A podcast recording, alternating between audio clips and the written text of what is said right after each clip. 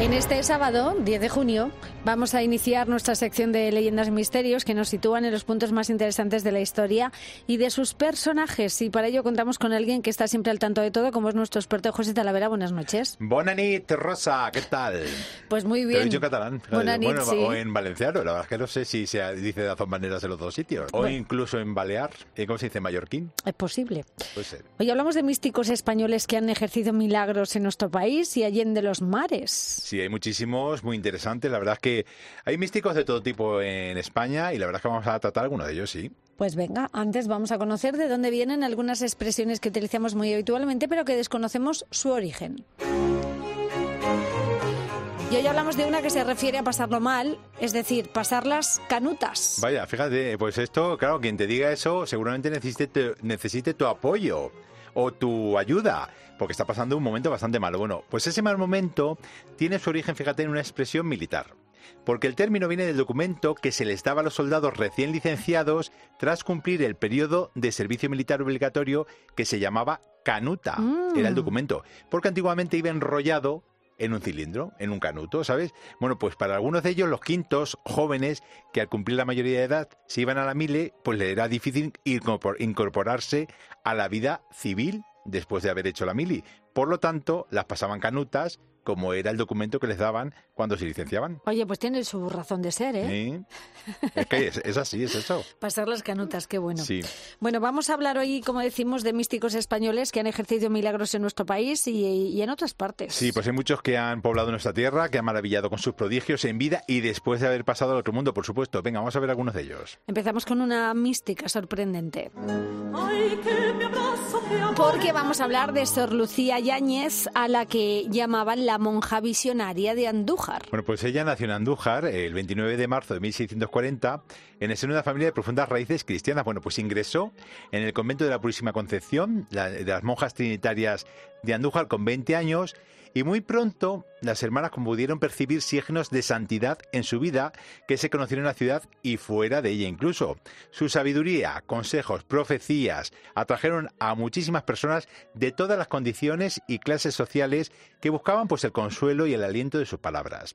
Muy famoso es su vaticinio al tener una trágica visión durante una fiesta de la Inmaculada Concepción mientras contemplaba una procesión de la Virgen desde las celosías del convento. ¿Y qué es lo que predijo? Pues la epidemia de peste que sufriría la ciudad en el año 1680. Bueno, avisó a las autoridades locales para que pusieran las medidas oportunas y pidió que se llevara una vida más casta. Sí, sí, de hecho el cabildo se comprometió a no realizar representaciones teatrales en la ciudad por recomendación de la monja, para librar pues, un poco a la población de la terrible peste, como ella decía. Mm. Bueno, pues su profetismo se encontró con amenazas, hay que decirlo, y tuvo que soportar acusaciones y reproches de todo tipo, pero la audacia de su mensaje y el ejemplar esti- testimonio de vida perduró, la verdad es que en el tiempo, fue muy reconocida luego. Bueno, pues murió el 21 de diciembre del año 1710, la verdad es que no era muy mayor cuando murió, y bueno, pues quedando en la memoria popular como una mujer santa y consejera de su pueblo. Bueno, pues muy interesante ¿eh? la, la vida de, de esta monja. Seguimos adelante. Vamos a hablar de otra religiosa que tiene una relación sorprendente con Nuevo México sin haber salido nunca de nuestro país, como fue Sor María de Ágreda. Bueno, de hecho, Rosa, Ágreda, que es un pueblo de Soria, está hermanado con todo el estado de Nuevo México. Fíjate, curioso. Vamos a ver por qué en Estados Unidos. Bueno, gracias a ella. Pero para hablar de esto, le he preguntado a Manuel Jesús Segado Uceda, que ha sacado un libro llamado La España Mística y que lo conoce perfectamente el tema. le atribuyen diferentes milagros, uno que es bastante llamativo, que es el hecho de la bilocación, es decir, estar en más de un lugar a la misma vez. Parece ser que estuvo en más de 500 ocasiones evangelizando la, la zona de Nuevo México, Arizona, Sud- Sudamérica, que estaba a más de 10.000 kilómetros del convento en el que, en el que estaba eh, en clausura, ¿no? Además fue muy amiga, bastante amiga de- del monarca, incluso influyó en, en política de, de la época. ¿Cómo es posible? Fíjate. Que hiciera tantas cosas sin salir del convento. Pues nada, pues tú fíjate, estaba en Nuevo México, en 500 ocasiones se le vio, ¿eh? Tú dime. En Nuevo México con los indios americanos y estaba en el convento Que sí, que al sí, mismo que sí, tiempo. evangelizando por Mm. ahí. Que, Por bueno, eso están hermanados. Sorprendente eh, la vida de Sor María de Agreda. Bueno, seguimos recorriendo el misticismo en España. Porque hay una monja muy controvertida, con fama de santa, cuya fama se extendió por toda Europa, y es Magdalena de la Cruz. Sí, sí que es controvertida. Sí, bueno, era franciscana, nació en Aguilar de la Frontera en 1487 y durante muchos años fue honrada como santa en vida debido a pues todas las visiones místicas y milagros que tuvo. Bueno, a los cinco años Rosa tuvo su primer encuentro con lo inexplicable, según contaba, cuando en su habitación apareció la figura de un ángel rodeado de luz. Pocos días después fue Cristo crucificado el que le exigió devoción y santidad, pidiéndole que se crucificase como él, entre otras cosas. Eso lo hizo. Y según contó ella, el propio Jesús le sanó las heridas de manos y pies. Bueno, pues en 1499, con 12 años, se le apareció por primera vez un ser que afirmaba ser un familiar y a veces le vaticinaba sucesos con gran acierto, como por ejemplo el encarcelamiento del rey de Francia y su posterior matrimonio con la reina Leonor. Pues y con 13 años ingresó como novicia en el convento de Santa Isabel de Los Ángeles de Córdoba. Bueno, y a partir de 1500 la fama de esta santa, eh, que incluía la de sanadora, cruzó fronteras y fue conocida en toda Europa. Sí, de hecho, la nobleza y el propio emperador Carlos V la tenían en gran estima. De hecho, envió a un emisario con las mantillas de su hijo, el futuro Felipe II, en 1527 para que fuesen bendecidas por ella, nada menos, el emperador. Pero ¿qué pasa, Rosa? Que tras caer gravemente enferma en 1543, confesó una larga carrera de engaños atribuyendo la mayor parte de las maravillas que se le atribuían a ella a la acción de los demonios por los que se consideraba poseída y evidentemente fue encarcelada por herejía, por mentir y por inventarse esas cosas, claro. Increíble. Como que fíjate, ¿era una farsante o era una santa? Bueno, pues estuvo cerca de dos años en la cárcel a la espera de juicio, que tuvo lugar el 3 de mayo de 1546. Bueno, pues su, su, anterior fama de santidad, sus buenas relaciones, hay que decirlo también, con el emperador y con mucha gente, la salvaron de una muerte segura en la hoguera o por lo menos de un auto de fe. Bueno, los jueces del Santo Oficio sentenciaron que permaneciese encerrada el resto de su vida en un monasterio de su orden, fue inhabilitada y se le impuso ayuno. Murió en 1560. Bueno, pues hay que decir que durante las primeras décadas del siglo XVI la fama de santidad de Magdalena de la Cruz llegó a ser tan grande en España que los nobles, fíjate, pugnaban por conseguir reliquias de la monja en vida aún. Menuda vida, es ¿eh? la de mm. esta mujer. Bueno, nos vamos a la Sierra de Jaén para hablar del santo Josico, que es uno de los tres santos de la Sierra de Jaén. Bueno, es el más antiguo, nacido a principios del siglo XIX. Los otros son el santo Custodio, que es el más conocido, hay que decirlo, y el santo Manuel.